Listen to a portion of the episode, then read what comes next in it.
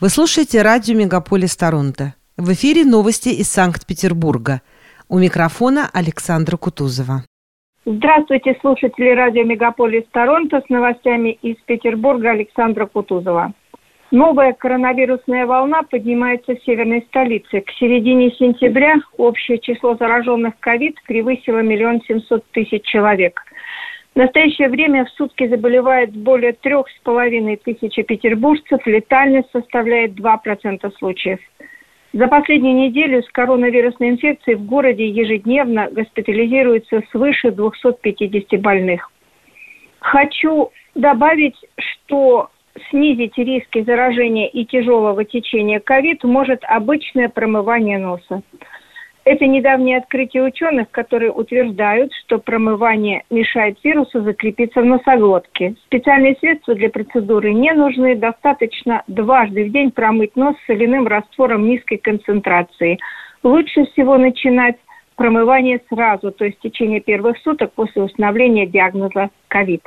Новый учебный год встретили более 67 тысяч петербургских первоклассников. В честь этого знаменательного события городские власти преподнесли каждому из них книги из серии «Моя первая библиотека».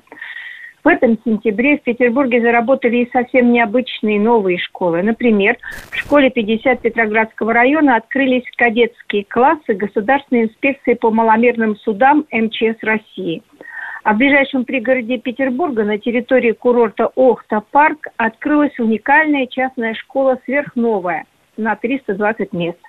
Классы рассчитаны на 16 обучающихся. Школа также располагает цифровыми лабораториями, кулинариумом, столярными, швейными, ювелирными мастерскими, фрезерным станком и станком для лазерной резки и гравировки. Есть даже скалодром – ну а возможности Охта-парка позволят ученикам заниматься на свежем воздухе многими видами спорта круглый год. Учредитель сверхновой Елизавета Глазова объяснила, что обучение будет универсальным, однако наличие специализированных классов физики, химии и биологии поможет работать с индивидуальными потребностями учеников – Необычным будет и оценка эффективности обучения. Соучредитель сверхновой Федор Глазов пояснил, что отметок не будет, так как школа опирается на критериальную систему. По шкале ученик не усвоил, скорее не усвоил или усвоил материал. Начались занятия и в высших учебных заведениях. В этом году почти 30 тысяч абитуриентов стали петербургскими студентами. Напомню, что этим летом правила подачи документов в вузы были изменены, однако итоги этого эксперимента оказались неудовлетворительными. Во-первых, престижные вузы города ощутили явный недобор на бюджетные места, то есть многие школьники из регионов не смогли стать студентами, несмотря на высокие баллы ЕГЭ. Во-вторых, значительно снизились проходные баллы во всех крупных вузах города. Так, например, в прошлом году на математическом факультете университета проходной балл составлял 279 баллов, а нынешним летом только 262 балла.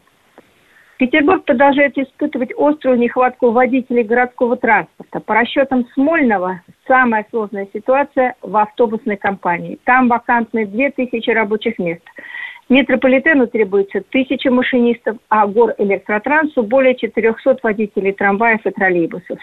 Сами водители считают, что причиной дефицита кадров стали тяжелые условия труда и низкая зарплата. У частных перевозчиков она гораздо выше, поэтому туда и уходят работники. Однако руководство склонно связывать недобор вагоновожатых и водителей с необходимостью их дополнительного обучения работе на современной сложной технике. Сейчас Государственные транспортные предприятия на своих учебных комбинатах стараются активно привлекать молодое поколение и самостоятельно обучать персонал с последующим трудоустройством в петербургские автобусные парки, метрополитен и Горэлектротранс. И еще немного о транспортных проблемах. С 1 ноября в Петербурге вновь расширяется зона платной парковки. Она заработает на 153 улицах Адмиралтейского района. В этом месяце здесь заканчивают монтировать оборудование наносить разметку. По сообщению пресс-службы городского центра управления парковками будет установлено 90 платежных паркоматов и более 4 тысяч дорожных знаков. Платная парковка, парковка для инвалидов, остановка запрещена и работает эвакуатор.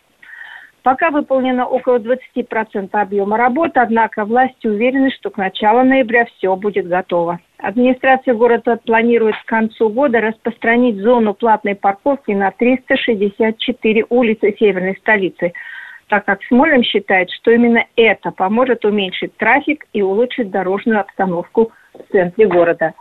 16 сентября в Ленобласти произошло ЧП. На Ленинградской атомной станции возник пожар, сопровождавшийся отключением электроэнергии в городе энергетиков Сосновый Бор. Причиной стало возгорание грузового автомобиля в промзоне на участке дороги, примыкающей к Опорскому шоссе. Самосвал при разгрузке асфальта задел высоковольтные провода и загорелся. Произошло замыкание на линии электропередачи. Как сообщил директор ЛАЭС Владимир Перегуда, пожар был ликвидирован службами МЧС, пострадавших нет. Все четыре энергоблока станции продолжали работать в штатном режиме. Причине и обстоятельства ЧП выясняют дознаватели МЧС. По данным пресс-службы Петербургского комитета по культуре, медные львы с Дворцовой пристани покинули свое привычное место обитания вместе со своими чугунными постаментами. Они уехали на реставрацию в мастерские след – за сфинксами египетского мостика.